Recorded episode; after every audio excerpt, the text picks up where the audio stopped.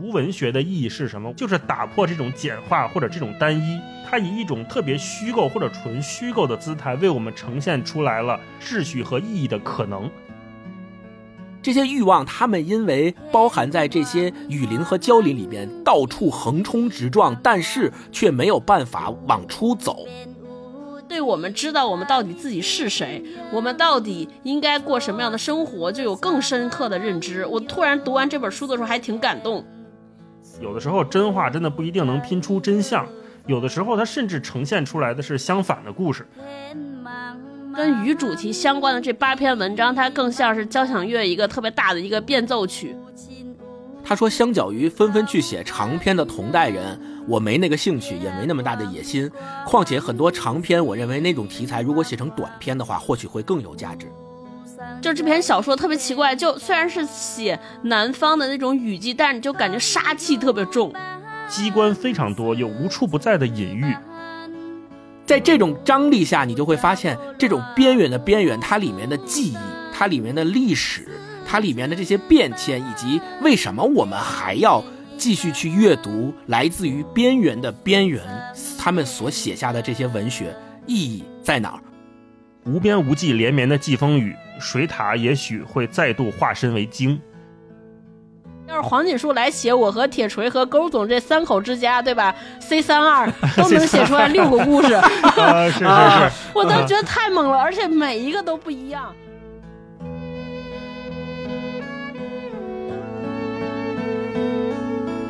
天黄黄，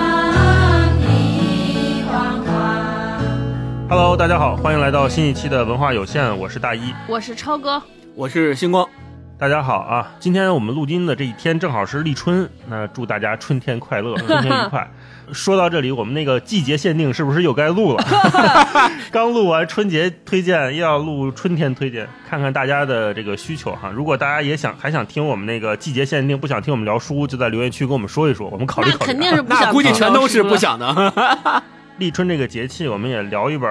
越来越暖和的书哈。嗯，还是马华作家，马来西亚的华语文学黄锦树先生的《雨》啊。我们读很多小说呢，有的作家是通过虚构提供现实，带领读者还原场景、复现剧情，然后到达某个目的地。嗯，那有的作家呢是通过虚构搭建一种新的虚构，带给读者更大的空间想象和挑战。那我们今天要聊的黄锦树这本《雨》啊，就是第二种，可以叫做虚构之虚构的书哈。嗯，嗯，马华文学，我们之前在张桂兴老师的那个侯碑那里面聊过啊，我个人是非常非常喜欢的，甚至我把侯碑也排在了我二零二一年最喜欢的三本书之一。嗯，但是在读侯碑之前，其实我们当我们知道有马华文学这个概念的时候，我们就知道了黄锦树这个名字。可以说，他的名字是跟马华文学是紧紧的绑定在一起的。嗯，而且他这本《雨》就是他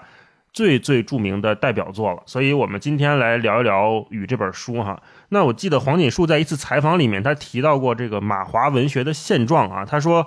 池小水浅，养不了大鱼。嗯，但同时呢，我发现他也是一个挺有野心的人，他还会写下这样的句子，他说。无边无际连绵的季风雨，水獭也许会再度化身为鲸。嗯，所以我们看看，在他笔下的这些故事里面，到底是鱼、是水獭还是鲸？哈，我们今天一起来聊聊看。呃，那我们就先请超哥给我们介绍介绍啊，这个《雨》这本书，这一个字，这本书一个字啊讲了些什么？是个啥故事？哇，这个《雨》这本书，大家可以理解成我这两天说，可能就是马来西亚的开端。哦，全是反转、悬疑。对，它是一个短篇小说集。嗯、它一共有十六个故事组成。其实这个整个这十六篇可以分成两种，一个是与八篇，嗯剩下这个八篇自成就是自成小的篇幅。我觉得我读的时候感觉它特别像一个交响乐。这个与八篇就是跟与主题相关的这八篇文章，它更像是交响乐一个特别大的一个变奏曲。嗯所谓变奏曲呢，就是主旋律一样，呃，只是它有不同的演奏方法、不同的和弦。就这八篇组成了一个大的主题乐，是啥主题呢？我待会儿想。然后剩下这个八篇呢，大家可以理解成，就特别像专辑里边其他的这些序章，就是有的是序章，有的是尾声，还有一些穿插的小片段，整个能合起来变成一个特别大、特别大的交响专辑。就是前面那首小诗雨，特别像专辑里边一开篇那个 intro，然后再有一个归来，还有这个穿过森林就是海这两篇，更像是一个。这个序，然后中间这八篇呢，讲的啥故事呢？特别简单，就是一家四口人在一个下雨天发生的故事。我为啥说是开端呢？其实就是因为这个故事的设定都一样，就开端不是是一个循环嘛？就这俩人在公交车上爆炸，然后这个雨也是一个雨夜的循环，这是一个一个特别华丽的写作方式，就是这一家四口人。每每一篇里边，大家他就在进行设定，比如说第一篇这个妈妈死了，剩下那仨人怎么办？啊，第二篇里边，与二就是爸爸死了，剩下妈妈和俩孩子怎么办？与三篇就是一个孩子死了，剩下那仨人怎么办？就是这样来回循环，所以它特别像主题变奏曲，对，特别好玩儿。嗯就是告诉我们一件事儿，就是如果一家四口，其他人有一个人没了，或者有俩人没了，剩下那那仨人或者俩人怎么办？是一个 C 四二的组合，对对对对对，不也有是也是 C 四一，，C 四一加 C 四二，啊对，然后 整个的所有这些故事就是发生在一个下雨天，大概就是这么一个故事。嗯，超哥提到黄锦树的这个写作方式啊，这个变奏曲说的特别对。我记得他也在很多地方他提过，就是他对写作的态度，就为什么他会把一个故事写成八个不同的版本，或者说他在这些写作里面想讨论的是什么。我记得他说过一段话，他说：“一旦你写作，你的生存状态就与写作脱不了关系。写作不可能完全无中生有，一定会有部分来自生命经验，那可能也是最重要的。就看你如何用自己高明的骗术将它遮蔽下来。没错，我觉得这一段这一句写的非常好，就高明的骗术把它遮蔽下来。这或许也是大多数写作者的创作来源，回应自己的生命。嗯有时我们为了隐瞒自传性而扩大书写的繁复度，就会带入读过的东西来思考问题。嗯，对，你看他在里面其实是想把自己隐藏起来。我们有的时候看很多作家，他是表达欲充沛的不得了，喷薄而出。他恨不得把自己的所有的生命经验都放在这本书里面，放在他笔下的这些文字里面。对，但是像黄锦树或者说像张贵兴这样的马华作家，他好像像藏在雨林里面的一个生命体。呃为什么要把自己藏起来？他可能是没有安全感，嗯，或者说他害怕别人伤害到他，或者是跟他的生命经验有关。那这就要涉及到黄锦树到底是个什么样的人啊？那我们聊马华作家或者马华文学的时候，经常会提到的就是马来西亚华人的现实处境。这个我们在侯杯那集里面也聊过哈，如果感兴趣的朋友可以听一下。那我们接下来请星光给我们介绍介绍黄锦树是何许人也哈？他为什么能成为马华文学的代表作家之一？呃，黄锦树他是一九六七年生人，他的祖籍是福建南安，嗯，他生在马来西亚柔佛州，但是呢，后来他已经呃定居在中国台湾了，因为他后来从马来西亚到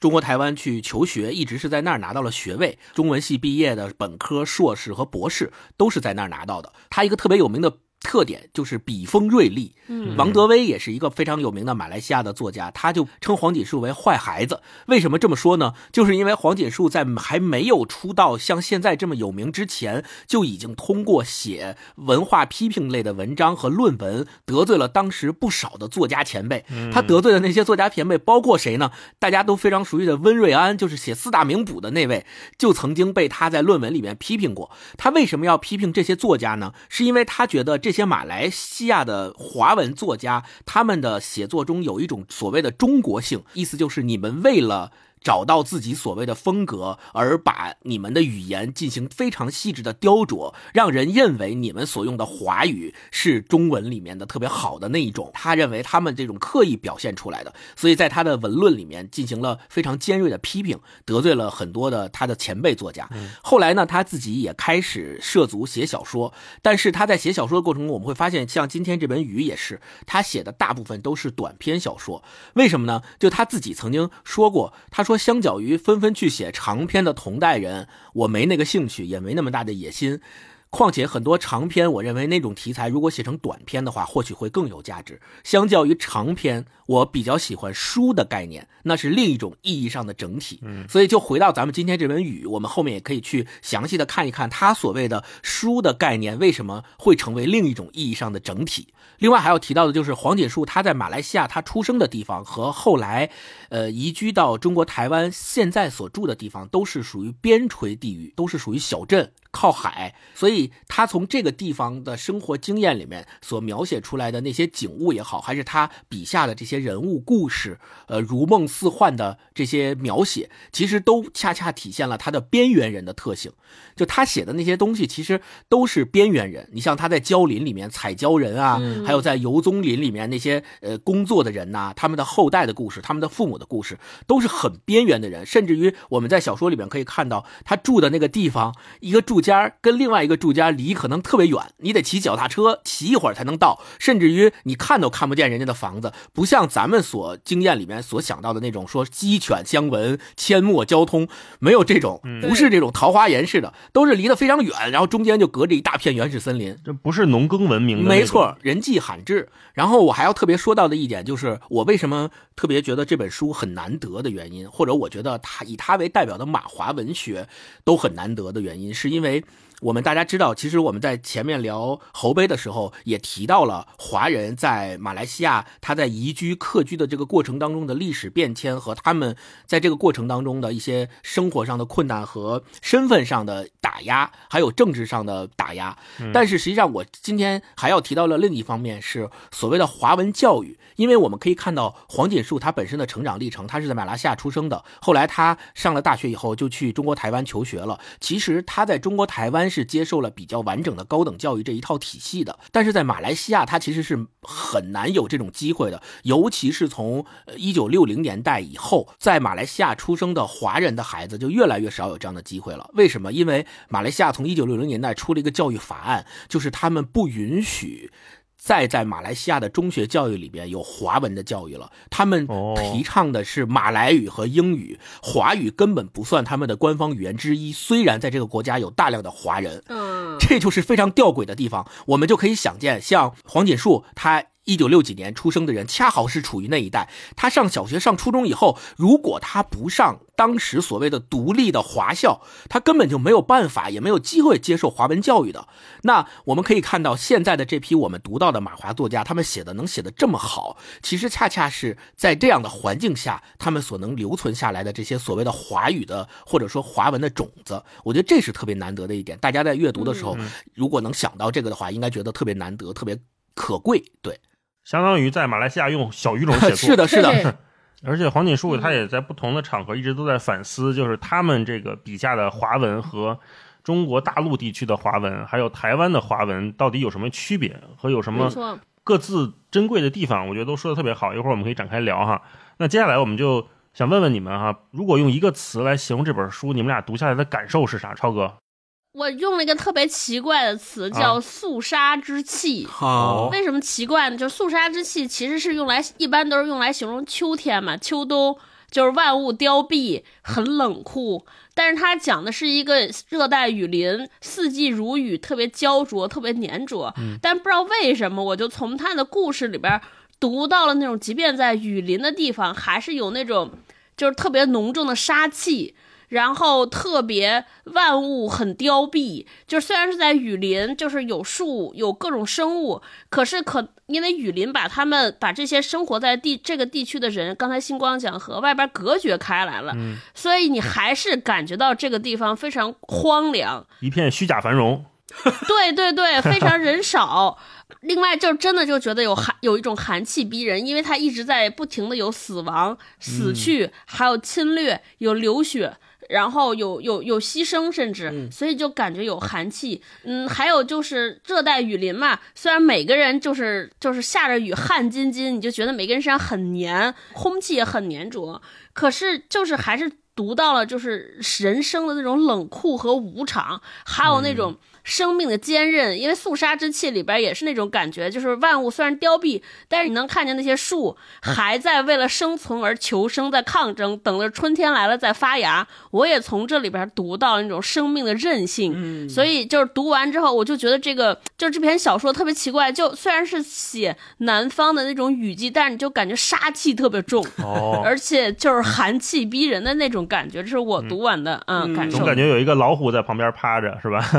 对对对，嗯嗯就是下一秒危机就要发生。啊，时刻都没有安全感。对，我总结了一个词叫“潮湿的梦”，就还挺浅显的，因为哦他这本书里面描写了很多梦境嘛，然后他的环境也非常潮湿，总是下雨，就是每一篇文章里面都离不开一个意象，就是雨，不断的下雨，对有大有小，你做的梦它都是有湿气、有雨气的。就没有办法说是做一个干干净净的梦，很少，所有的梦伴随着都是潮湿。嗯，梦起来以后，你会更加的犹疑，更加的迷惑，更加的不知道你到底是在现实中还是在梦中。你刚才想到的那些东西，到底是不是真实发生过？嗯就越来会越让你迷惑于这种梦，越来越让你沉浸在这种梦，就像《盗梦空间》里面一样，做了一层又一层，完了又一层，而且这些梦还醒不过来，然后就掺杂在这个雨里面，让你感觉到特别的迷惑，特别的恐惧，甚至于对这个就是我读这本书里面一个感觉我跟星光的词儿特别像，我写的是梦境感，啊但是我没有写潮湿。它这里面确实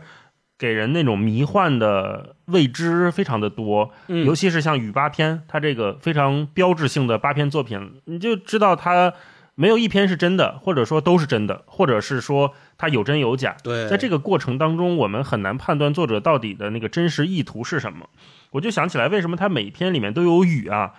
雨可能也是这本书里面一个非常庞大的、非常关键的意象。那么雨下完之后，可能是带来了一种洗礼，可能是带来一种重建。我记得我们在聊鱼王的时候，我们提到就叶尼塞河那条河和河里面的排沟，就像命运一样在冲刷着那些鱼嘛。那人就像鱼一样。那，那会儿我们提到一个概念，也是呃文学界有名的概念，叫做动物文学，就是很多人会用动物来比喻接下来他们面临的人生的困境啊、命运的挑战呐、社会的变迁等等等等。黄锦树这一本书里面，就是写出了一种雨林文学，就是在这种雨林当中，我们看到的不同意象，可能是不同的动物会来到他们家附近，是吧？吃掉他们家的人，也可能是一场大雨过后，洪水暴涨，冲走了他们的房子，让他们家的人频繁的失踪。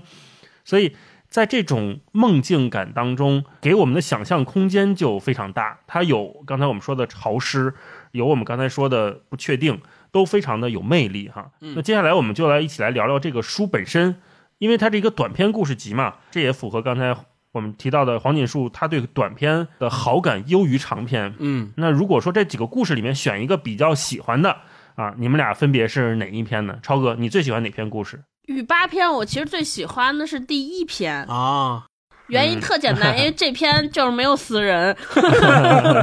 对，哎，我读这本书整体来说是挺困难的，就这种困难，一个是来自于它有很多方言，它比较生涩，而且它这个虚实结合、梦境游移，尤其像雨八篇，它其实是一个用我们说的一个故事结构，然后它循环的在演，所以我理解起来，尤其读第一遍的时候有点困难。第二个是因为我的困难是在于他写的写的内容本身有点过于残忍，嗯。所以尤其是雨八篇这里边养有了天灾人祸、外族日本人的入侵，那个应该叫屠杀，对，日本人的屠杀，而且就非常血腥，所以我读的时候基本上每读两篇都得停下来玩会儿游戏或者干点别的，才能继续往下读，嗯一直得缓一缓，尤其我就是一直读的时候，我还埋怨呢，我说这大过年的看点啥不好啊？看这个，对，就是心情很沉重。整体八篇其实我特别喜欢，就是看完之后不舍得合上书，还有点恋恋不舍。就是它的文字的优美，它的那种诗性，他为什么就是用这种桥段来设计？我自己觉得他其实特别的中国，就一方面有中国的那种我们就是没有那么纯正的宗教信仰，就是你感觉大家好像在信点什么，在往风俗民情，对，但好像又没有那么信的那么笃定，不像基督或者天主教大家信的那么单纯，所以就是在这种朦胧和迷幻之间，这种大家对于生与死、对于人生的这种态度，就他我觉得特别中国，就特别有中国血液的 DNA。然后这种又飘着又落实又有点残忍和血腥的那种状态，读起来这个故事让人特别迷恋。有点像是喝酒，你觉得不太舒服，但是不想停，就是还挺享受这种微醺的状态。但另一方面，确实写的特别沉重，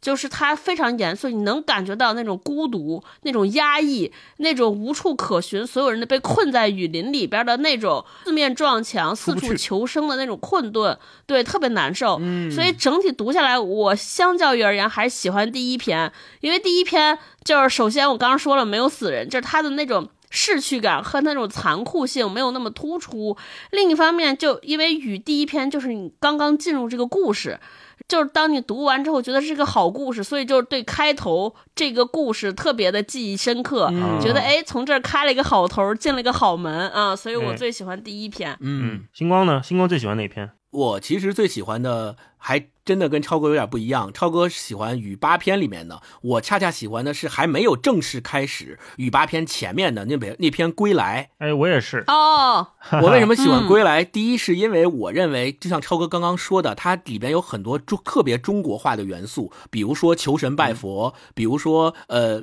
呃，有很多习俗是我们现在还都在保留的，像什么人死了之后，我要给他盖一个墓，盖一个坟，然后我要给他上香，我要时不时的去看看，跟他说说话。这些其实这些习俗和传统依然还保留在华马来华人的那个群体里面，源源远流传着，一代一代往下传着。但是因为他们在郊林或雨林的深处生活，与世隔绝，导致我我刚才超哥其实在说的时候，我脑海里就突然蹦出来一个词，就是欲望。就是他后面的所有那些文章里面，你都能看出来一个词，就是欲望。这种欲望不单纯包括于咱们所谓的狭义的那种欲望，就男女间的，不只是这个，还有很多其他的欲望。这些欲望，他们因为包含在这些雨林和郊林里边，到处横冲直撞，但是却没有办法往出走，他没有办法出到这个雨林外面去，他不知道外面的世界是什么样子的，他只能被困在他所在的这个狭小的地域里面横冲直撞，于是才发生了后面我们所讲到的。不知是梦境还是现实的这些故事，这些潮湿的梦。话说回来，说这个《归来》，我为什么特别喜欢？就是他在《归来》最前面的时候，他引述了一段《聊斋志异》白莲教的那个故事，他就讲的是一个白莲教的那个人，他做法做梦的一些奇幻的故事。然后他这个故事，当你把这篇文章放在前面读的时候，你可能还没有非常清楚的了解到他为什么要把《聊斋志异》的这个故事放在前面，然后他为什么要先写《归来》这个故事。《归来》其实简单来说，就是他有一个舅舅，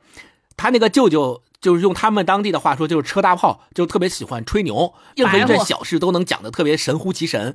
他舅舅给他讲了很多故事，但是呢，他半信不信。这篇小说的主角是已经走出这片雨林和郊林的人，就我刚才说的，欲望不能横冲直撞，不能出去。但实际上他已经出去了。然后他出去求学很多年之后，他又一次回到家乡，所谓的归来，又跟他的舅舅见面，又听他的舅舅给他车大炮。这段故事和经历，并且他再一次听他舅舅车大炮的这个全新的故事里面，他又发现了这个故事跟他以往的生活以及他们家里边的人发生的这些故事有千丝万缕的联系。这里面的这个小机小机关和和你能引起你嗯无限遐想的那个点就太多了。而且我读到这一篇前面的那个白莲教的故事之后，我又读后面的雨好几篇，它里面有两篇故事。恰恰能够应和前面的这个白莲教的故事，就特别好。就我读到后面的时候，我一下就通了，我就知道他为什么要把《归来》这篇放在雨八篇前面来讲，并且他那些故事之间的勾连和那个故事之间的那种映射是一种什么样的感觉，我一下就通了，就特别好。所以，而且他《归来》那个故事讲的也是描写的特别棒，在暗暗夜里面遇到了不知是人是鬼是动物的什么怪物，然后那个脖子上挂的那个佛像那坠儿还裂了，那个裂了，其实咱们、咱们也有这种说法吧？斋志异，对？吧？就咱们也有这个说法，就是说，你看你带的什么护身符啊，还有这个什么东西裂了，那你就说明你可能要遇到什么灾，然后给你挡下来了，你没遇到。对，就我读这些就感觉特别的舒服，有一种嗯，啊，大老师呢？我也是特喜欢《归来》这一篇。我喜喜欢的理由非常简单，就是我特别喜欢这种听别人说故事的感觉啊、我也想有这么一个舅舅，车大炮，嗯因为我记得对，在这个归来里面，他有一段嘛写特好，他说就在那晚长夜漫漫，他说了许多故事，有的是说过的，大概他忘了自己曾经说过，譬如那耳中小人的故事；有的是说过的故事的变奏，譬如那眼中小人的故事，嗯茅山道士的故事，森林鬼火的故事，这是他说了无数次的，但因为身在相似的旅程中，多了层身临其境的感受。那不仅仅是故事，好像随时会具现为现实，既期盼遇上，又祈祷别遇上。嗯，对这是唤起了我小时候听我妈妈给我讲故事的那种感觉。每一次好像我们都在听相同的故事，但是好像每一次家长讲的那个故事啊，又略有不同。我们在听故事的时候，又经常期盼着说：“哎，今天的故事会不会结局不太一样？”啊，像他说的，今天是耳中小人的故事，明天是眼中小人的故事。对于我这个听者来说，他永远是在变化的。但是你说他在这里面单纯讲的是他舅舅给他说故事这一件事儿吗？我觉得不一定。对就像刚才星光说的，这本书里面就是机关非常多，有无处不在的隐喻。那你说这个故事，我们可以把它理解成一个家族的口述史，也可以理解成外界对这片雨林的解读，也可以理解成这种大一统叙事下这些新他们家庭这些人他们生活的轨迹的不同的变奏，就是外人描述的是什么样子，他自己记忆的是什么样子，你发现都不一样，这就产生了一个非常微妙的或者非常有意思的我们对于一个。一个族群的看法，或者对一段历史的看法，这个后面我们都可以再细聊。说到这个讲故事这一段，我特别特别想把他在归来前面讲的那个由来之意白莲教的故事，先大致的给大家讲一下，因为这个故事跟后面雨那里边涉及到的那个小人的那些故事都特别的有关联。你你听完之后，嗯你就知道说为什么他要把这两者之间把它联系起来，把它互相之间有影射，有那些点。就是《聊斋志异》白莲教的故事，用大白话白话文讲，其实就是说有一个白莲教徒，他是一个我们可以理解他是一个老道，一个老妖，会很多迷惑人的法术，然后很多人都慕名来拜他为师。然后有一天呢，这个。白莲教的老头儿他要出门，他就在屋里放了一个盆，然后上面呢盆上面又扣了一个盆，倒扣。他就告诉徒弟说：“你我要出去了啊，你把这两个盆给我看好了，你不能动，等我回来了才能动。”然后徒弟就答应了，说行。然后他就出门了。出门之后，那徒弟就好奇啊，说：“哎，我我师傅放俩盆在这儿，他也不跟我说是啥，那我就没抑制不住好奇心嘛，好奇害死猫。”他就说：“那我得看看，偷偷对就偷偷的然后他就偷偷的把上面扣着那个盆打开，他就发现那里头啊有一盆清水，然后清水的上头飘着一个用草编的小船儿，然后那小船上面有桅杆、有帆，就是一个特别逼真的一个，用现代话说就是手办吧，你可以这么理解。对，飘在那个水上，然后那徒弟呢就好奇嘛，他就用手拨那个小船儿，哎，拨拨它。然后不想一拨拨地儿大了，就把那船给拨翻了，拨翻了，然后他就赶紧说：“哎呀，这这这怎么办？”然后赶紧给他翻过来，赶紧给他扶正了。扶正了之后，就把那个把上面那盆儿给盖住，假装什么也没发生。这个时候正好是在这个时候，他师傅回来了。他师傅回来后就质问他那徒弟说：“你怎么回事？我跟你说了，让你看好这个盆儿，不让你动，你怎么还动？”然后徒弟就撒谎说：“我没动啊，我一直听你的，我一直守着，我什么也没干。”然后那师傅就骂他说：“你还这跟我撒谎是吧？你就是因为你动了，我坐那船都翻了。” 对，这是第一个故事。然后第二个故事跟这个差不多，就是他这归来里面前面他讲到的，就是他师傅又要出门了，出门之前点了一个大蜡烛放在屋里，跟他徒弟说：“你给我看好了啊，不能让这蜡烛灭了。”徒弟说：“行了，您走吧。”然后他师傅就走了。又没看好。对，走了之后呢，他他徒弟就睡着了。一开始的时候还挺认真的，就看着，然后时间太长了，他徒弟就睡着了。睡着了之后呢，睡着睡着迷迷瞪瞪的，一醒来就发现来了一阵风，把那个蜡烛给吹灭了。哎呦，他徒弟就着急了，说这怎么办？师傅回来又得骂我。他赶紧就把那个蜡烛啊又给点上了。他刚点上，师傅就回来了，然后师傅就骂他说：“我让你看好蜡烛，你怎么又不听话？”又那个把那个蜡烛给吹灭了，然后他徒弟就说：“我没有啊，没吹灭，一直亮着的。你看现在也在亮着呢吧？” 师傅就骂他说：“你你又撒谎啊！你就因为这蜡烛刚才被风吹灭了，导致我摸黑走了好几百好几百里。哦，这就这就是这么个故事。这就是一个倒霉师傅和手欠徒弟的故事。就是后面当然还有关于他这个会法术的白莲教徒，他这个老道的故事，其实就是什么有巨人嗯又把他吃了之类的，官兵又来抓他，这是一整个故事。其实我想讲的就是说，在黄锦树写的《雨》后面的那几篇故事里面，有两个故事是映影射和回馈了刚才所讲的那个故事的，就是小船小人儿，其实他师傅就是那个船里的人，然后他师傅就在那个船上走，他把那船弄翻了之后，他师傅就掉海里了。它是互相能够有影射的。其实就有点像我刚才说的《盗梦空间》的那一层一层的梦境的感觉，就是你人看着看着另外一个人在另外一个微缩的世界里，微缩的那个世界里面的人能够感受到你上面的有其实有某种强大的力量在嗯，在操纵着你，但是他又无能为力，他只能跳脱出来之后再怎么怎么样。对，就是这里面有很多这样的点的关联。送爱出走，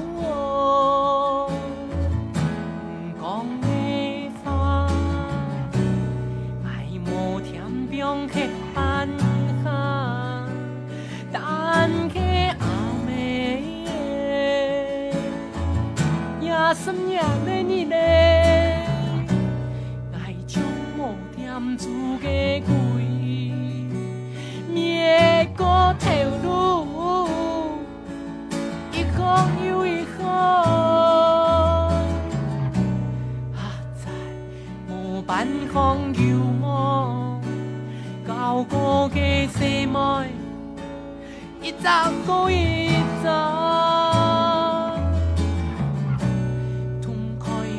无办法丢打，痛快无办法丢打。禁止希望，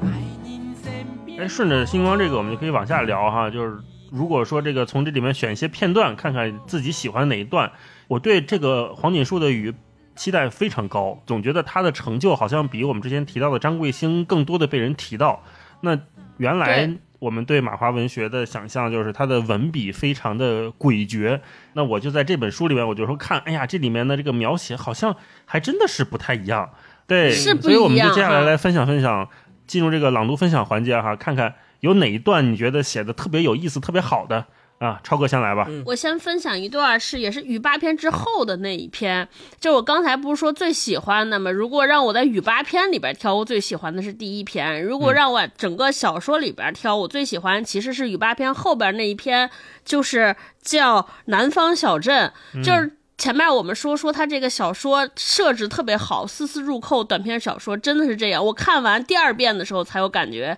就是在雨八篇，我们说是个大的大的变奏曲，第一篇的是一首写雨的诗，然后穿过森林便是海，我感觉就是讲了一个出发出发的故事。为什么会有雨林？为什么会有华人？其实就是我在历史上，我们这些在北方的人，因为对马来西亚的人来说，我们这边所有的都是北方，对对对即便我们在福建和即便中国台广州对他们来说都是北方，对，没错。对、啊我们这些北方人，一个出发去到南洋做生意，或者是求生打工，所以这个穿过森林就是海，我觉得是一个出发的故事。再后来，这个南方小镇它其实是个归来的故事。刚才星光说，这个从雨林里里边走出的主人公，多年之后回到那些地方，回到就是他曾经离开过的地方来看。这些人出走的人和归来的人，给这些地方盖的祠堂、他们的坟茔，来回望这段历史，总结和反思的时候，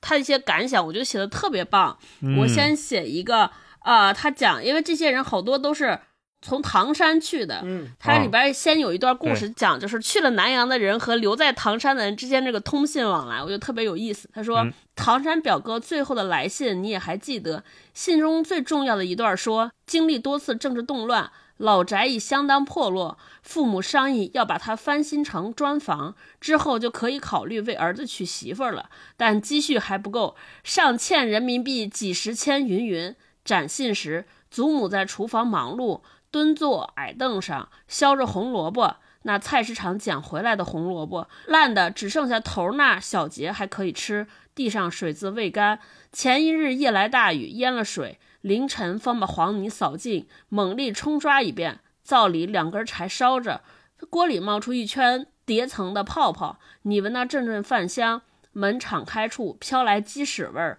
墙是由长短不一的木板拼凑而成的，多处墙角都有大老鼠可自在进出的破洞。庭前水退后，地上兀自泥泞。你的脚踏车扔一铁丝系在晾衣杆上，链子和脚踏上挂着纠结一团的塑料袋和破布，它们由维持着水流的动势。脚踏车右侧的把手折了一截，骑车时你的左手只能往里握着它残余的部分。这些信都收在神台下的抽屉里，以火柴、线香、竹柄、蜡烛压着。其后再有来信，你连拆都不拆了。祖母也少问起故乡来信，但时不时心血来潮会说他想返乡看看。一的父母过世时，一人在南阳，多半想回去扫个墓吧。啊，对，就是这段。嗯，我觉得这段特别好，我特喜欢是什么？就首先他整个过程就讲了这些出来的人和自己的祖辈是怎么断掉联系的，这个线是怎么断掉。一开始还写着信，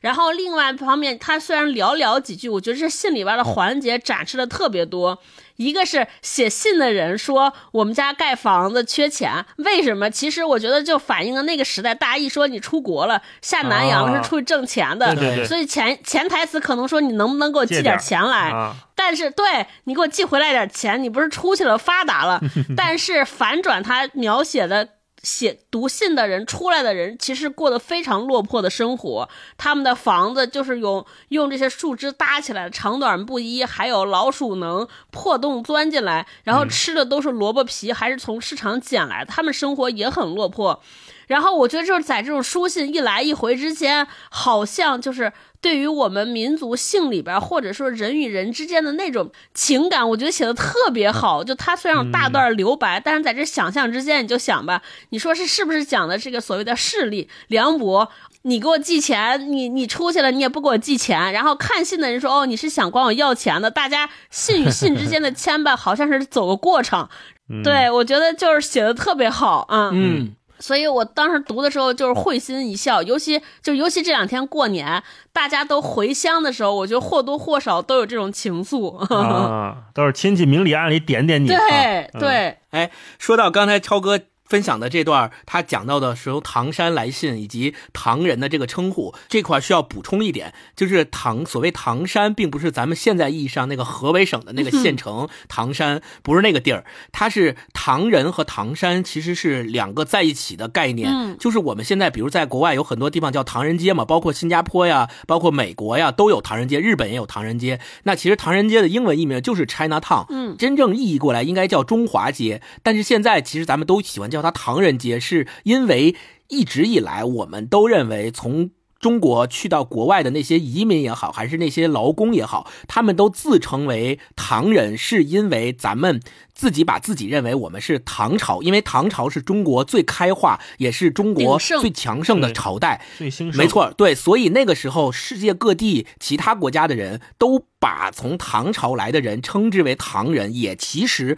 称呼的就是中国人或者叫汉人。那比如说，在唐朝之前，在唐朝之前，我们怎么称呼中国人呢？叫汉人或秦人，因为那个时候没有唐朝，只是因为有了唐朝以后，我们才开始以唐人来称呼中国人，然后后面才有了说所谓唐山。所谓唐山，就是说是从。唐朝来的人所在的地方，我们叫唐山，所以就不是现在的这个狭义意义上的唐山，你可以理解为就是中国，因为我们知道所有马来和很多马来西亚的这个华人移民，其实他们不是唐山人，他们其实是广东人和福建人，所以我们很很多是大家如果一想说是那个唐山，就会以为说，哎，他们怎么那么多唐山人往马来西亚跑，往东南亚跑，不不太不太可能，不太像。其对，其实不是，其实是马来西亚的华文就应该是赵丽蓉老师的那个口音。对，咋着咋着了？卖给你了，卖给你了对，麻辣鸡丝。对他们所谓的唐山，就是指代的中国，中国的那个地方，中国来的人叫唐人，是这个意思。啊！这我看的时候我还纳闷呢，我说怎么这么多河北的朋友都跑到马来西亚去了？对，对，就有可能会引起大家的这个疑疑惑。是，所以就特别解释一下，不是这，嗯，就是广义上的唐山。嗯，好，那接下来我来分享一段啊，就是我来分享一段，我觉得描写特别好的这个片，这个名字也很奇怪，叫 W。嗯这个讲的是一个叫阿兰的表姐来到他们家，呃，他们家呢边上正在盖一个房子。对这一段是描写这个叫阿兰的表姐住到他们家之后呢，她是一个新来的嘛，一个外来人。那这一天晚上呢，因为都是小朋友、小孩儿，或者是可能刚刚青春期，所以母亲呢就是说让表姐跟这个主人公，就是你，应该也就是我们说这个男主角睡一同一张床。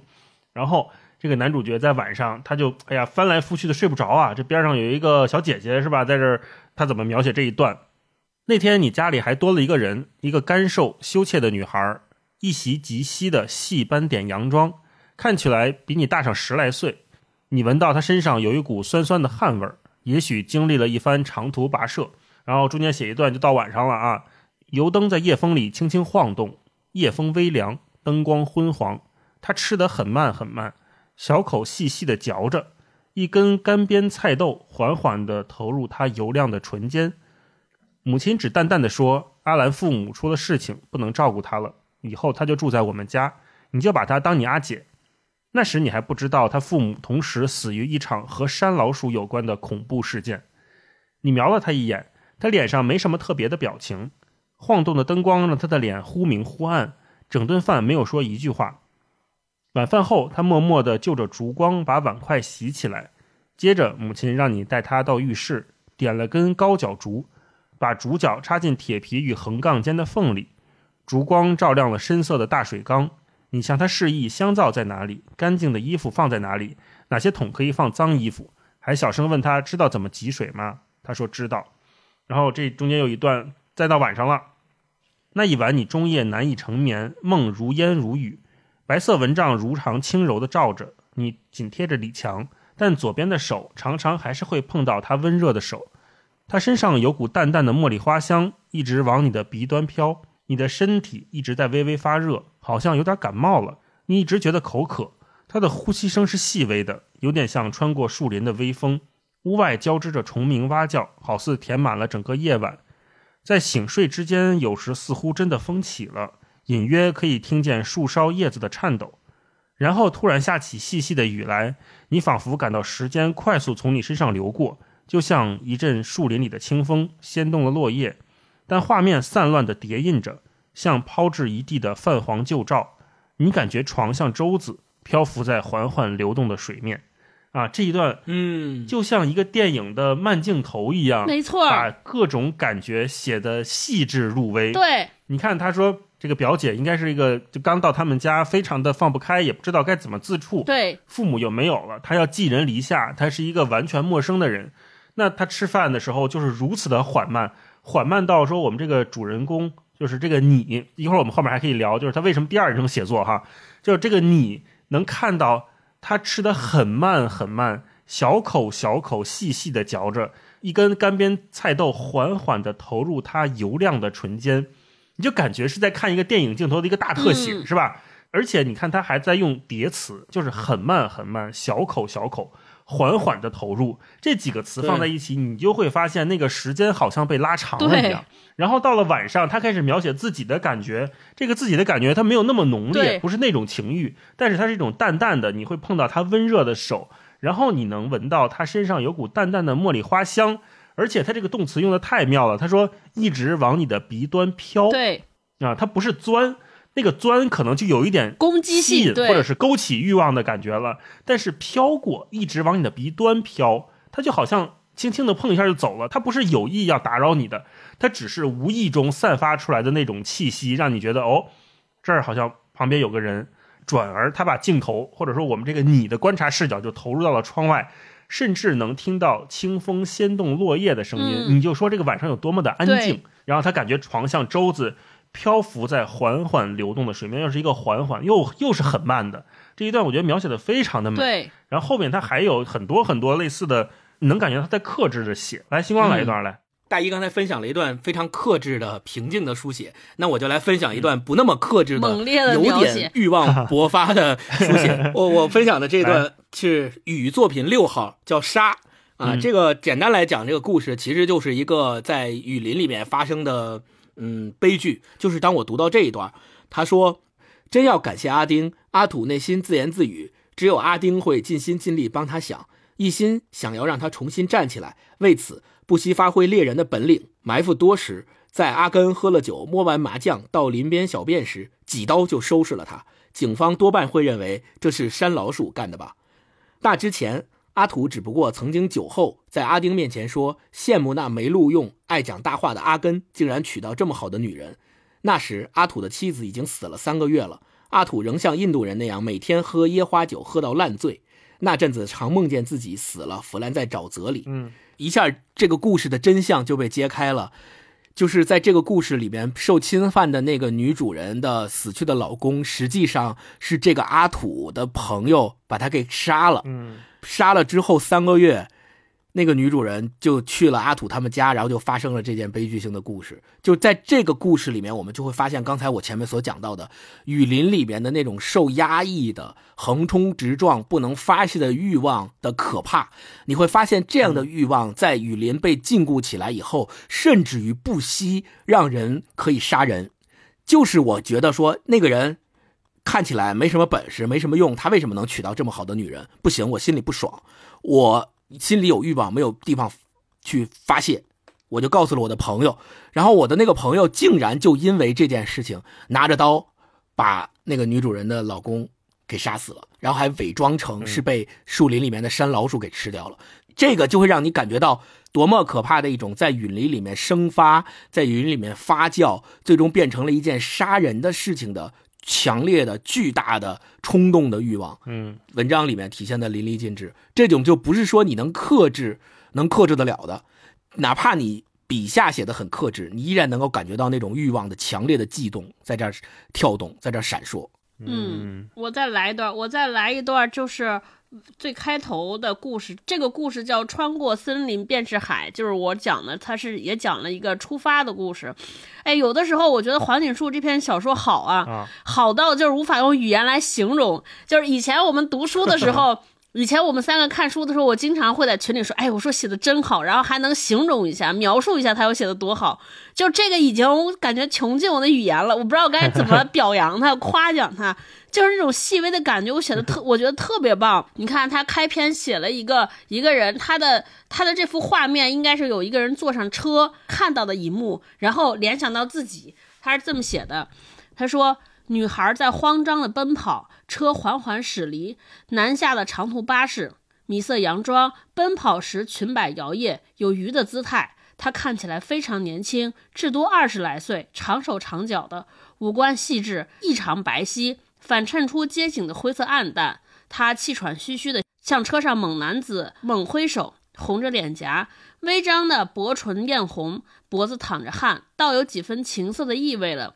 你不由得羡慕那男子，他就坐在前座，侧影看起来也很年轻，发黑而浓密，耳旁蓄着短短的、伪装成熟的鬓须。他一度差点被异物绊倒，迅速爬起来，重新调整步伐。那男子一度站起身，但随即坐下。虽然车已缓缓开动，但如果他向司机要求下车，应该是来得及的。但是他没有。你猜想，他们说不定刚经历一夜缱绻，尽情地缠绵。彼此身上都还留着情人的温度和气味，女孩因而眷恋不已。但一醒来时，男人已悄悄离去，一定是不告而别。下一次见面将在许多个日子以后，甚至难以预期。未来令他忧伤。车窗经过他面前时，你看到他流下泪水，他的目光一直紧跟着他，高举着手，始终掩面。他也侧身朝窗外挥手，一直到看不见为止。那楚楚可怜的目光也曾掠过你那面窗，虽无意停留，但却已在你心里深深留下刻痕。不应该是那样的，不应该让那美丽的一个女孩伤心。你仿佛也共同经历了，也仿佛对她有一份责任。伤心之美，但你不曾再见到她，不知道他们后来还有没有故事。那也许是分手的告别。你也会在自己的故事的某个时刻想起他。就好像你也爱过，也伤害过他，她是所有伤心的女孩。你会再度遇见她，另一个她。嗯哇！我当时这是整个文章除了诗之后这篇小说的一个开篇，我觉得哇也太会写了。你看他第一个就是都用第一段，他用的全部都是动词短句子，然后你就完全鲜活的看到了一个那样的女孩在追着一个离家要去，在送别一个男子，而整个送别的桥段其实就是很多下南洋打工的这些家庭都要经历的。年轻的男子年富力强，抛下自己的妻子、情人，踏上了这个没有再归来的旅途，去谋生，去奋斗。就是他用一个画面浓缩了很多这样的故事，然后但但是在写的过程中，他又视角在转移，一下子就想到了我身上，就这样的一个女孩，她也是嗯所有伤心的女孩的缩影。他后来又往下写，他又讲到了他自己遇到一个女孩，他和那个女孩的故事。整个小说中通篇有这种由一个现实由遇到梦境，由过去又和将来和现在无缝衔接的那个过程衔接，我觉得写的特别好，特别流畅。怎么突然间有一个回忆的故事就写到了现在，由过去第三者人称就跳到了第二人称？我当时看的时候我都惊了。我说这也太会了，呵呵 而且很克制 啊，对对，很克制。嗯，用词极少，时间空间完全就是腾挪，巧妙衔接，我太厉害了，嗯，星光再来一段来。哎，我来一段，就是我刚才讲到的，我特别喜欢的那篇《归来》里面，他们讲到佛坠裂开，然后他们就他舅舅给他讲车大炮的故事里面那一段，我觉得描写的非常好，让我仿佛跟他们两个一样坐在那个车里面经历了那一段。他是这么写的，他说。不知道过了多久，大团橘黄的火就从林中深处飘来，悠悠荡荡的直朝着他们而来。一团、两团、三团，有的大，有的小，有的颜色深些，有的偏黄或带绿，就像是一家大小叔伯兄弟赶赴什么盛大的宴会。他们吓得拧熄了烟，把车窗玻璃牢牢地悬上。只见鬼火在车玻璃外滋滋作响，绕了数匝。他们吓得频念观世音菩萨、阿弥陀佛，把从泰国古庙求回来的佛像坠子紧紧握在手心，然后听到手心里轻微的爆裂声。好一会儿，那些鬼火方一沉一沉的下坠又浮起，浮起又下坠，好像有一群鬼提着灯笼，就那样远远的离去，只留下无尽的黑暗。他俩吓出一身冷汗，也许因为车窗绞紧了，太闷的缘故。鬼火走后，只见各自的佛坠都裂开了。对，就这段，这只是前面那一段，后面他们又遇到了一个不知道是什么动物，是狼啊，还是老虎啊，还是什么奇怪的动物，在他们车窗上面用爪子挠。后来他那块写到说，后来他还是跳上了车顶，还在被压扁的地方留下一大泡恶臭浊黄的尿。玻璃上密密麻麻错杂的刮痕，以后在大雨中开车，雨水就再也不曾刮净。就这个细节描写的特别的细致，就是那个他那个爪子那个动物在他们前挡风玻璃上划了几下之后，导致未来任何一段时间内他们在雨里开车，那个雨刷器都再也刮不干净那个划痕的那个那个。场景就写的特别的细致，特别的生动，让你觉得说哇，身临其境，我好像跟他们一起经历了这个夜晚，鬼火遇到这个动物的这种悲惨的、恐怖的这种经历。然后后面就写到跟他舅舅一起押车的这个小伙子叫阿狗，说这个阿狗经历了这件事之后，马上回家跟他之前的那个女孩结婚了。就说他，因为他在那个时候，他就默默的祈祷上天诸神，说如果你能让我扛过这段时间，我一定啊以后好好做人，我一定好好再也不做人对我一定不出去浪了。对，他就许下了这么一个毒誓，发了这么一个愿，嗯于是安然度过这个夜晚之后，就只能去说。实现自己所许下的这个愿望，去还这个愿，我觉得这个就特别真实，因为我们都知道很多广东啊、福建那边的有非常传统的传统习俗，他们特别信这些文化，所以当他们遇到这样的事情的时候，他们就会天然的心里面就会有这样的一种祈愿和这种许愿的这种行为在这里面，所以也描写的非常真实啊，我就特别喜欢这一段啊，分享一下。嗯，刚才我们都说的是描写哈，我分享一段，其实在这里面写了不少历史的，在南方小镇这一篇。从这一段里面，其实我们能看到马来西亚这一片土地上，它到今天为止，它经历了有哪些不同。嗯这一段不长，它首先说甘蜜时代、胡椒时代、咖啡时代、橡胶时代、可可时代、油棕时代。老人似乎有很深的感慨，详细介绍这些有来头的墓，名字载入史册的大官，曾经称雄一方的富商以及他们的姬妾，诉说尚在世的后裔是哪些人。史学家比他们清楚，有的大老板看到报道还会叫家里人来寻根一下，有的根本没有反应。嗯，太久远以前死去的家人，就像是别人家的死人。时而翻开书，指着里头的记载，跟着他缓慢的步伐，你们走到坟场深处，别人家的死人就跟死狗没两样了。你细看墓碑上重新上了红漆的祖籍：泉州安溪、泉州南安、泉州同安、泉州厦门、广东梅县、广东潮州、广东大埔、广东雷州、金门、台湾台中州。熟悉不熟悉的姓，一个个陌生的名字，一大群天地会会众的名字。走到人迹罕至处，走到林子深处，路越来越小，以致几乎没有路，只余身体勉强挤出来的路迹。几天没人走，就几乎恢复成原来的样子了，像怪兽。这里野猪、四脚蛇、猴子、鸟都很多的，只差没有老虎。他说，这段我们能看到啊，就是这个不同的世代。其实我们知道，从十八世纪开始，就是英国殖民到马来西亚嘛，就是一直在种可可、种咖啡，因为我们知道这是欧洲的他们的饮食习惯，发现这片土地非常好长。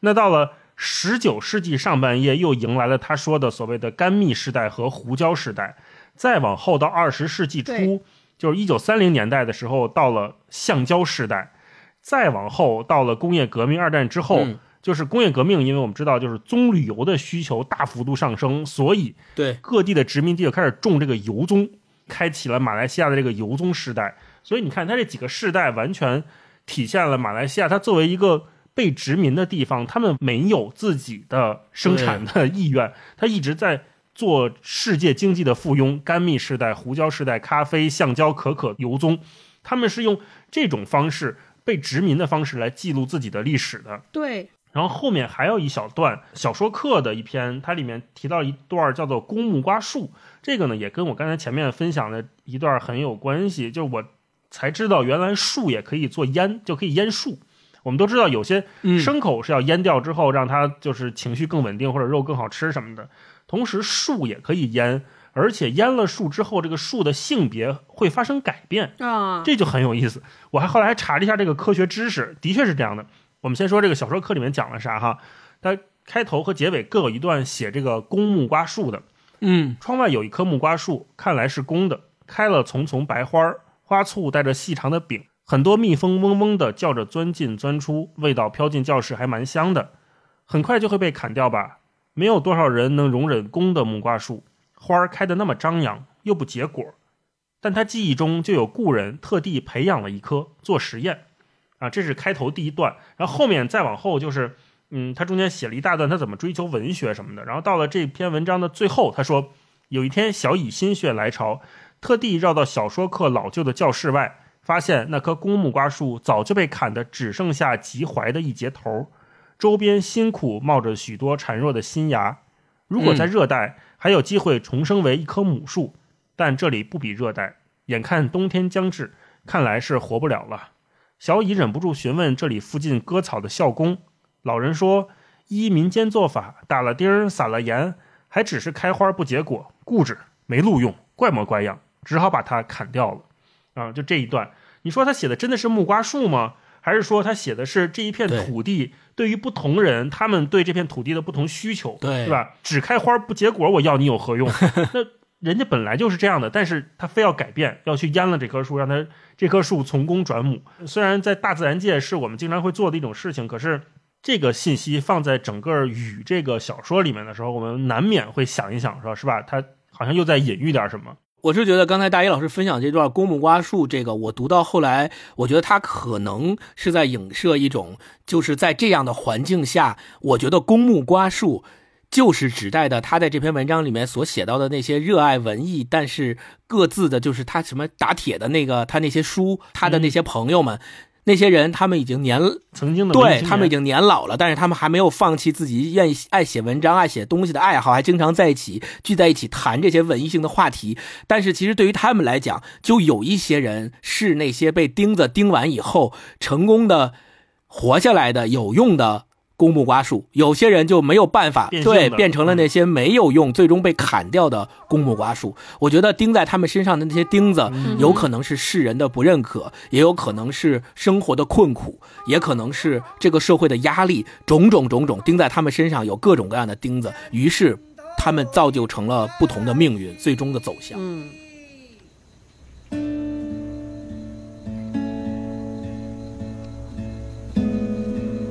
沿途一百是初开始，像一面相公，同一条路上，发现有唔同嘅地方，我那度按压个钟头。拜拜阿爸，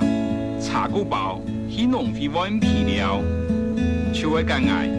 接那到牛茶当个杂西，屯地看那出，沿途一百是像一项农村咯。路两上的铁道木，压压搭搭，不出路边的用压的跟输样。屯地看那出，沿途一百是像一面南山，叫人让我鱼台并石牌送茶，慢慢添论太子马蹄的喜闹去，共天共地，和山都的刹那出。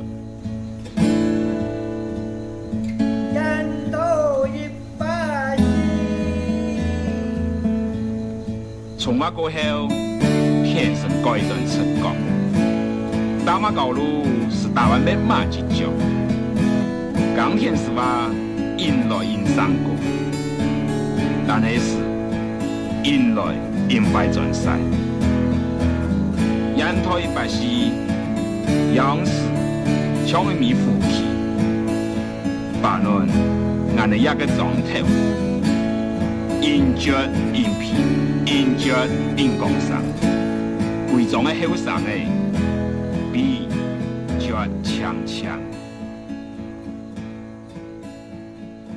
刚才我们分享这么多段儿哈，让我想起来前面说的这个二舅讲故事中间的一小段话，我们可以就进入下一趴哈。这么写的，他说：“就这故事让你想到母亲说关于二舅的一句评语：一片叶子，它可以讲成一片树林；一根羽毛讲成一只鸡。他学说话不久，就很会讲一些有用的没用的。外婆很不喜欢，怀疑他投胎前没洗干净。外公也有几分怕他。如果他是他们亲生的，多半就会让他多念一点书。或许是个出色的历史学家也说不定。啊，这一段写的有点幽默哈，因为都知道这个二舅是抱养的嘛。我就想说啊，有的时候真话真的不一定能拼出真相，有的时候它甚至呈现出来的是相反的故事。书里面的角色他是很笃定的说出了他经历的事情，他相信的事情，但是你在不同的侧面看出来、拼凑出来的，我们从读者的视角看出来的又是完全相反的事情。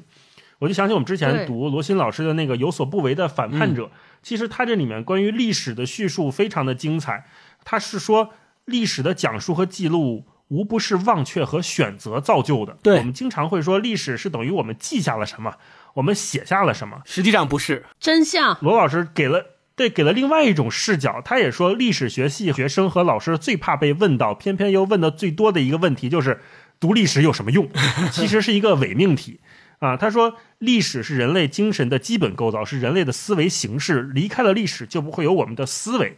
所以他把这个问题换了一个角度来阐释。他说，历史学有什么用？他说，历史不等于过去，过去只有被诠释、被讲述之后才成为历史。历史是对过去的讲述，无比巨大、混沌一团的过去中被赋予了秩序和意义，并且被讲述出来的那很小很小的一部分，才是我们所说的历史。被讲出来的历史就不再等同于过去，过去的无数方向、无数线索都被简化成了历史的单一方向和单一线索。嗯，过去无可计数的参与者被简化为少数人群及其精英，主人公和中心人物出现了，目的和意义诞生了。我就想起了这一段话。那我们读文学的意义是什么？我觉得就是打破这种简化或者这种单一。就文学，它以一种特别虚构或者纯虚构的姿态，为我们呈现出来了刚才前面罗新说的那一段，就是秩序和意义的可能。对，那些在主流历史里面看不到的叙事，都可以在文学中找到比比皆是的线索。嗯读这本书，我们就会发现，一个细心的读者一定会从这些我们说的这种书里面这些无名之辈的模糊的形象和故事里面，发现不同的方对向。对对。这才是这本书给我们觉得特别特别有魅力的地方。嗯但刚才大一说的这一段特别有启发，这段在呃黄锦树老师的这本《雨》的最后，南方以南叫《雨》大陆版的“拔”。也有跟它相对应的描述，他是这么写的：他说，在那季风吹拂的南洋，比海南岛上天涯海角更奇远的南方，数百年来没有文学作品，日子也一样过。可见对那些先辈而言，文学并不影响生存，也没那么重要。换言之，在我们的南方，没有文学并不奇怪，有才奇怪。所以他说，我们的文学其实是没有的孩子。对，他说那样荒凉的背景，怎不让我们的写作成了历史的孤儿？然后他特别提到说，另一方面，即便好像是处于台湾文学内部，其实也是在边缘域上，几乎是外部，总是有意无意的被忽略了，无关紧要的存在。嗯这么想你就知道了，在历史的变迁和沿袭中，我们看到。中国台湾地区的所谓华语的写作，相对于大陆而言，它可能是一种边缘性的存在。然后，马来西亚的华语文学和南洋的华语，相对于中国台湾地区的华语，又是一个边缘的存在。所以，现在咱们所读到的马华文学的代表黄锦树也好，张贵兴也好，他们其实跟大陆的华语的流传来比较，他们是边缘的边缘。所以在这种张力下，你就会发现，这种边缘的边缘，它里面的记忆，它里面的历史，它里面的这些变迁，以及为什么我们还要继续去阅读来自于边缘的边缘他们所写下的这些文学，意义在哪儿？我们要通过这样的历史，让我们去遗忘什么，让我们去记住什么？我觉得这个是特别重要的一件事情。嗯，我听你们俩说完，我突然想起来，读这本书，我觉得对我来说，我们之前不是聊过侯碑，也是马华文学。当然，读侯碑的时候，我其实觉得那就是对我而言，就是一个特别惊悚或者瑰丽的故事啊、嗯然后。但是这次又在读黄锦树老师的《雨》，让我突然间明白了，就是马华文学的意义。我之前完全不懂，我一直认为说马华文学就就好像是自己定义出来了一个范畴，就是所有用中文写作的人，比如说是不是生活在马来西亚叫马华文学，生活在美国的叫美华文学，生活在英国的叫英华文学。哦，对，我就我我认为马华文学这四个字没有什么意义，其实对我而言。但是读完这本小说之后，我突然觉到了说这些这些价值，或者说写这些作品的人，其实是特别厉害的人。就是你看着他们都是在描写当地人在地的生活，当地华人的生活，但是就是从这些人的生活里边，我们看到了到底什么叫中华民族。我不知道你们俩有没有这个感觉，就是这些人跟着，就是这些在马来西亚生存的人，过着和我们完全不一样的生活，说着也是，你看这里边用了好多闽南话、闽南语言，而且这个闽南语，我相信也是结合了很多马来西亚语。然后他们去的地方，我们从来没有到过。但是我从读这些人的故事里边，你似乎读到了好像和我们人的性格当中、和我们的习惯风俗特别一致的那些东西。那些东西你又不能用一句话或者写就的历史来概括，中国人就是什么什么样的人。但是你依稀能感觉到这种模糊的影子在，同时你又能看到了，就是每个华人身上其实留的，就是他之所以成为今天，是和过去像你们俩说的历史分不开的，所以他们身上带着就是那个我们大一统的那个历史，走到了边缘，走到边缘，通过这样不一样的生活，他们身上的这种他的生活行为轨迹和包括他的生存处世的哲学，其实是有一些统一的影子又在。然后，所以你又从这些不同中看到了相同，相同中又看到了不同。我慢慢就觉得这种叙述和这种记录是有意义，非常有价值，就是对我们知道我们到底自己是谁，我们到底应该过什么样的生活，就有更深刻的认知。我突然读完这本书的时候还挺感动，嗯，哦就是那种这些生活在雨林深处人的那种韧性。那种对于生活的那种顽强和求生，即便那么恶劣条件之下的，还要带的那种小幽默和乐观，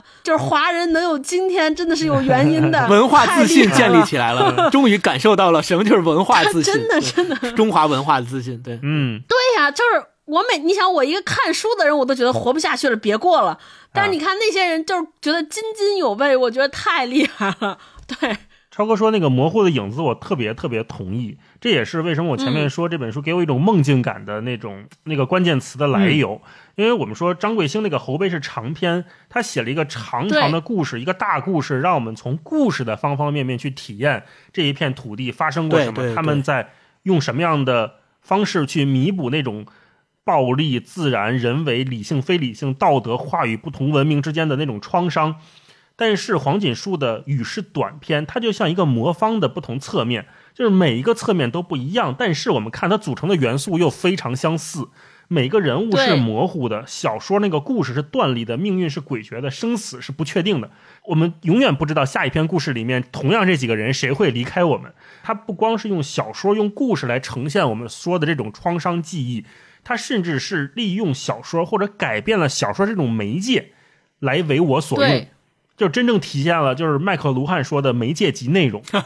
黄锦树当他需要什么样的感觉的时候，他选择用什么样的媒介，甚至去塑造这个媒介，这就形成了一种我们刚才说的那种梦境。就骆以军也在评价这本小说的时候说，在一个再也回不去的抛离的处境当中，慢慢的变貌异化，在追忆过程中长出兽毛和鳞片，形成另外一种威胁之梦的夫梦风潮。啊，这个就是整个这个书，或者刚才听你们说给我的这种启发、啊，星光呃，我要提到一个，就是黄锦树。咱们最前面介绍他的时候，我说到过，他其实是以文化批评和文论先在文坛崭露头角的，并且还因此得罪了一些前辈作家。那我们刚才其实讲到的这些，就触及到了一个所谓马华文学的地位，或者说它的根本性的问题。其实，在黄锦树他以前写过的一篇非常有名的论文里面，他这篇论文的名字就叫《论马华文学与文化的限度》。这篇论文里面，他有一段讲述的特别的精彩和清楚。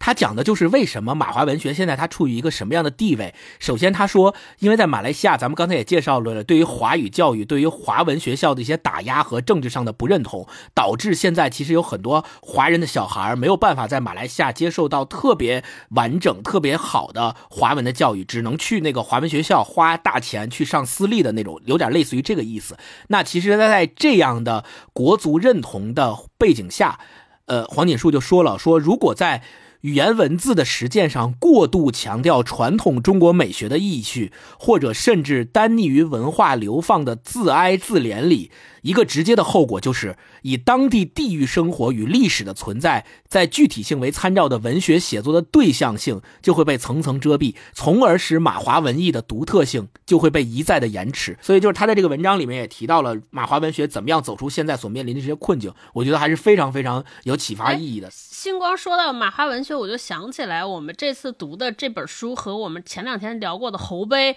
我以为差不多，没曾想读完怎么有这么的不一样。啊，对，而且就是我觉得不一样是在哪儿？我当时读侯碑的时候，我感觉到就是首先他们的故事很相似，主人公都是一个就是从这儿从马华走出去，走到台湾学习，然后又归乡年轻人的身份来审视自己的故乡，但是审视的那个点完全不一样。就当时侯碑描写的是一群胜利者的生活，就是这些当地他们到当地生活之后，属于算是屠戮者。或者是入侵者，然后把当地的这个文化呀，或者当地的人进行奴役改造，然后顽强的生存下来。一个夹缝的，对，然后这次黄锦树写的这些人，我感觉到是一堆弱者，就是他们又在受其他人的欺凌，就是融入不了当地社会，在雨林里边被封闭。我当时还想说，哇，都是同样的华人，命运怎么这么不一样呢？啊 啊！后来我才觉得说，哇，这真的是特别值得书写。就即便在那么小的地方，我们大概想吧，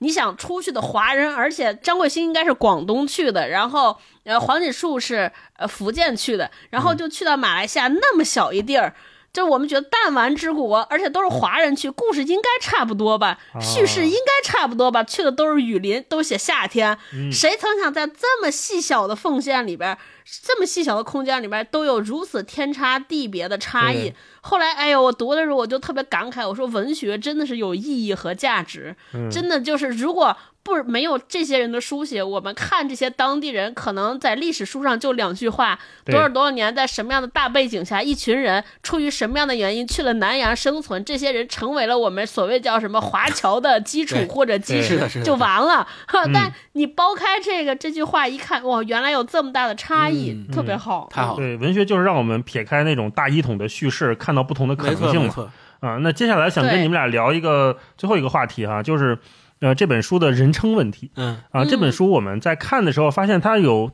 很大一部分的写作都是用第二人称，也就是你。作为这个主人公来写的，就经常是你听到了什么，你看到了什么，你闻见了什么，你感觉怎么样啊？在读这样的作品的时候，嗯，首先它在主流的写作里面是比较少见的，但也不是说独有的哈。我们之前呃聊过的，比如转山啊，或者是朱天心的书啊，其实都有这方面的尝试。就第二人称写作，它少见，但不是绝对的。呃，我想知道你们在读的时候，这种人称上的转换会给你们带来什么样不同的感觉吗？超哥，嗯，哎，这个人称上的转换，在我看来，就是它非常奇妙，因为用你写好像就是上帝视角嘛，就好像拎着一个人再走一遍，所以他那个上帝视角的身份，在我读起来就会会发生转变，或者说他成为上帝视角那个原因，有一他既像是一个梦，就一个人他在做梦，然后醒来之后回味这个梦，在梦里边他经过了什么你，然后他有的时候又像是那种。死亡之后的重生和轮回，在我看来，哦，你就是好像就是像死神或者天使把你拎起来，你你故去了，到了另一个世界，然后那个世界里边的天使或者死神把你拎着说好，我再带你再审视一遍人生，然后看看你当时经历过什么，发生过什么。所以在我读起来，就是就是这种第二人称构成了那种我刚才说那种迷幻、那种朦胧、那种生与死或者现世与过去、历史和未来之间的交错的那种神秘感，就是读了特别上瘾。嗯，我我想听听你们俩 怎么看你。星光呢？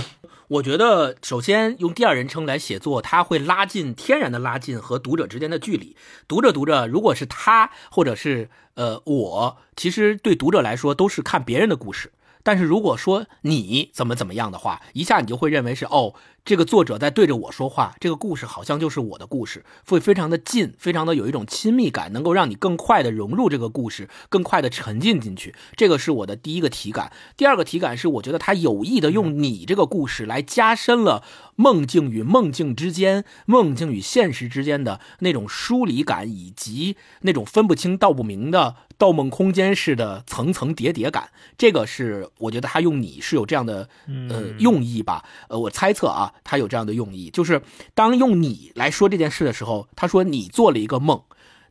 读者可能没做这个梦，但是他一用这个话一说这个事儿，就感觉说，哎，好像能够跟我之前的某些梦境有一些重叠的部分，或者是有一些相似的部分，让我一下就回到了。跟我自己的亲身经历能够牵连上，然后会有那种梦啊、潮湿的感觉，来来回回啊、反反复复呀、纠纠缠缠啊，这样的感觉一下就出来了。就我觉得是让读者能够更有沉浸感，在他的小说里，就像是走进了他的小说，嗯，走进了那片漫无目的、漫无边境、一眼看不到头的雨林和蕉林中。大一呢？嗯，我觉得。第二人称写作应该是算是文学里，或者很可能是文学里的一种特权。嗯，为什么这么说呢？啊哈，就是我们可以先看啊，如果是第一人称写作的话，就是主观视角，那读者就是我，我就是当事人，我穿越到故事里面了。这其实是一个我们最习惯的、最天然的视角，就你带入进去了。然后第三人称就另外一种第三人称视角，给读者的感觉，读者是上帝，读者是万能的。嗯，因为读者知晓一切，他非常有掌控感，有时间感，有空间感。因为我们知道谁什么时候在哪儿做了什么，甚至连这个其中的一个角色他想了什么，我们都知道。嗯哼，这种写作方式是特别爽的，就是给读者的一种完全的上帝视角，很爽。那别看我们平时用你我他用的特别溜，特别多。但是第二人称其实是在我们这个，呃，我觉得这种视频交互里面最少见或者是最难想象的一种视角。对，你看我们所有能用视觉展示的媒介，什么电影、电视、游戏、图片等等，有第一人称视角的，有第三人称视角的。但是你能想象一个第二人称视角的游戏吗？对。你能想象一个第二人称视角的动画片儿吗？对，那除了文字游戏，我们除外啊，文字游戏其实还是走入到了文学的那个嗯范围里面，就是我们想象不出来 你眼中的世界是什么样的。对，但是，一旦进入文学，这件事情就可能了。所以我说，为什么说第二人称写作很可能是文学的一种特权？它非常少见，嗯它对读者和作者都是一种挑战，因为它提供了一种相对的有对象的对话感。嗯。就是你总觉得有人在跟你说什么，对你又总觉得有人在看着你，有人在牵引着你。嗯，读者在这样的文本里面和第三人称相比，他是最无力的，最没有掌控感的。同时，这个文本也最能体现出那种时代的命运，那种洪流推着你往前走。拉着你往前走，你根本控制不了。对嗯所以黄锦树在一次采访里面，他也说，华文小文学面对的不只是广大无边、大师巨作无数的世界文学，用中文写作，还得面对巨灵一样的中国文学和高手林立的港台地区文学。对，如果说中国现代文学是在西方世界文学的阴影里写作，那马华文学更是在多重阴影下勉力求生。所以我们说，当黄锦树要写出那种创伤记忆，写出那种在阴影里的感觉，那种被凝视、被掌控的无力感的时候，第二人称是最好的选择。对，就是边缘的边缘嘛。刚才大一又提到了那个马华文学，它的地位就是边缘的边缘。它不仅要面对庞大的中国台湾地区的文学，也要面对中国大陆的文学，再往外面去延，还要面对世界文学那么多种语言组成的那么庞大的地图的版图，他们要去面对这样的一个庞然大物，我怎么样能够既写出自己的东西，又能够让读者认识到马华文学的独特性和对象性？我觉得这个是一个特别庞大的命题，摆在所有马华文学的作者面前的一道巨大的问题。然后刚刚大一说到那个，又让我联想到了。就是在话剧里面，它有一个叫第四面墙的概念。实际上，你这个第二人称就是打破第四面墙的这样一个举动。很多话剧里面，我们是用上帝视角来看一个话剧的，对吧？就看这个话剧在舞台上的这些人是怎么样表演的，他们演自己的生活也好，还是对话也好，还是唱歌跳舞也好，其实观众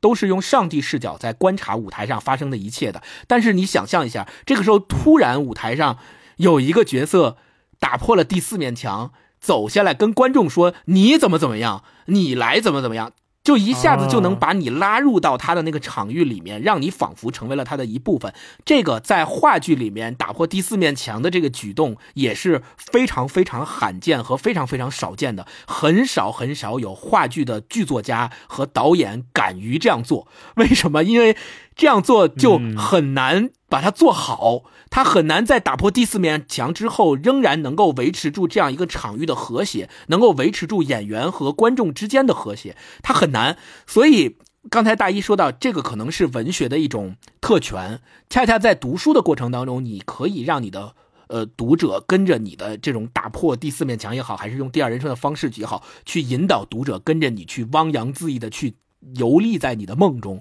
我觉得这个是大一就是这点说的非常好，也启发了我。其实话剧里面也有这样的一个，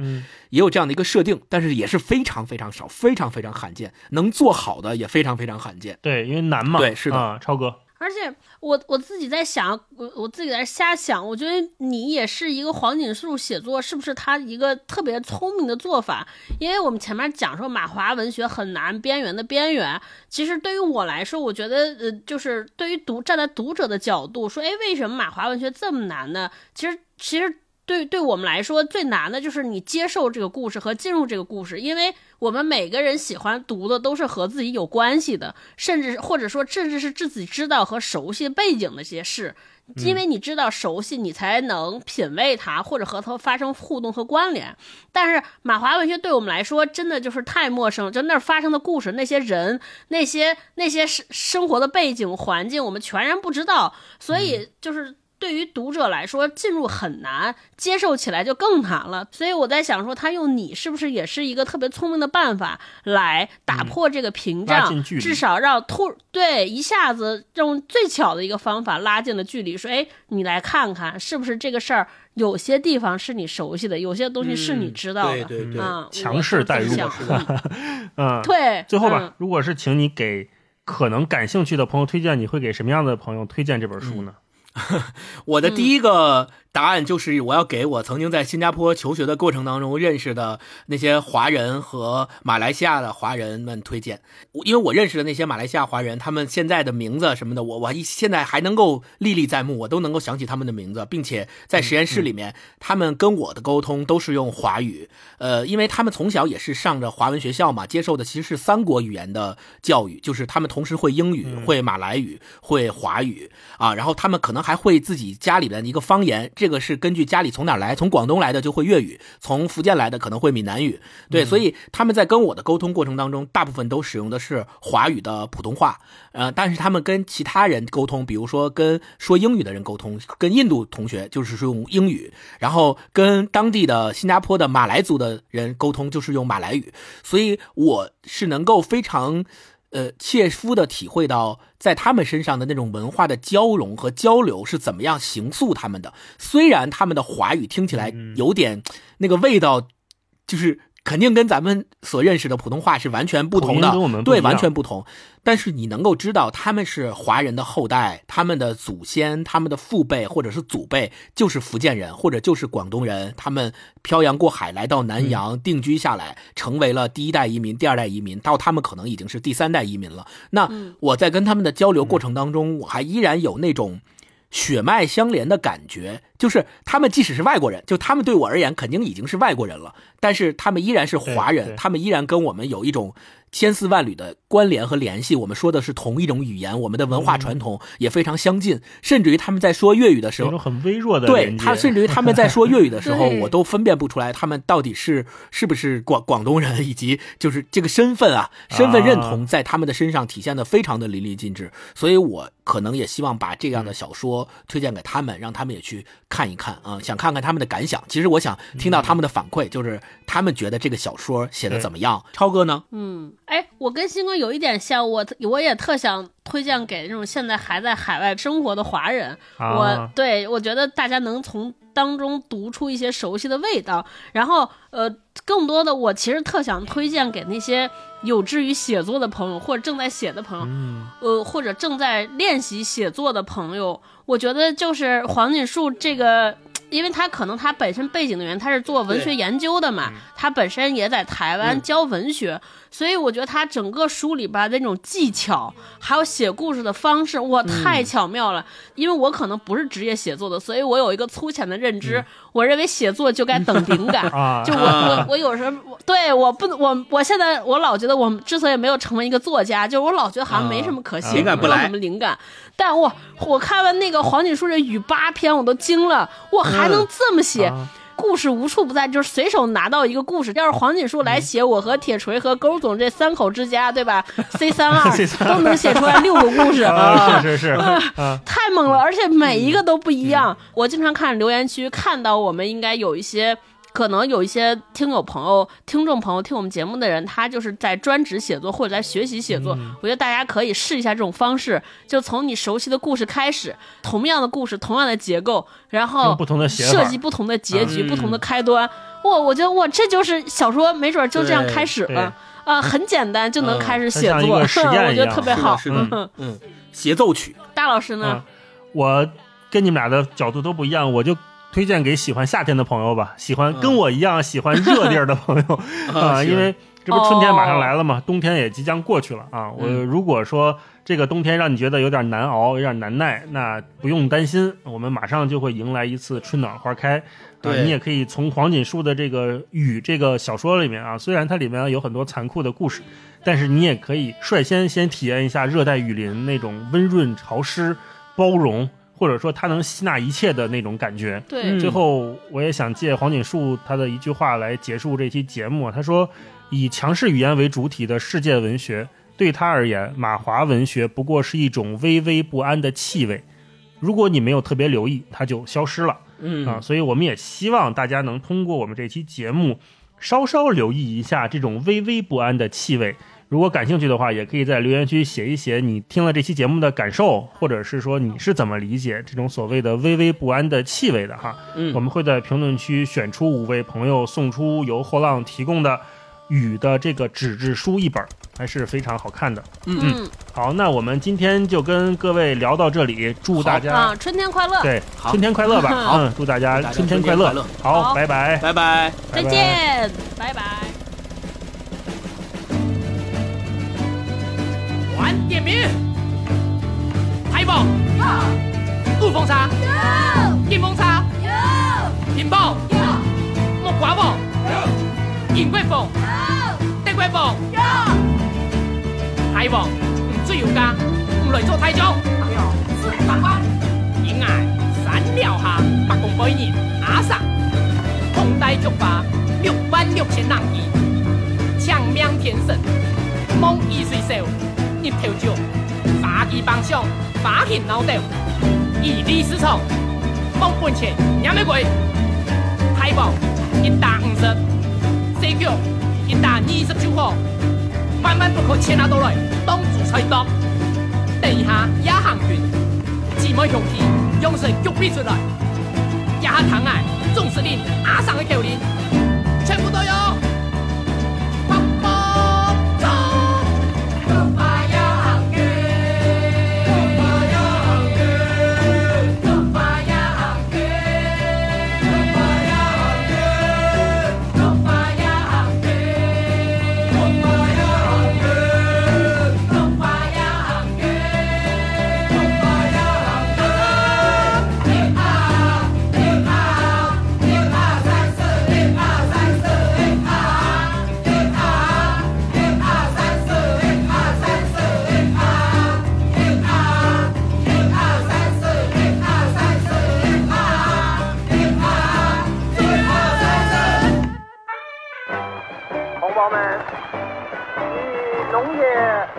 培养工业，工业发展农业，是我中华民国现阶段经济建设的基本策略。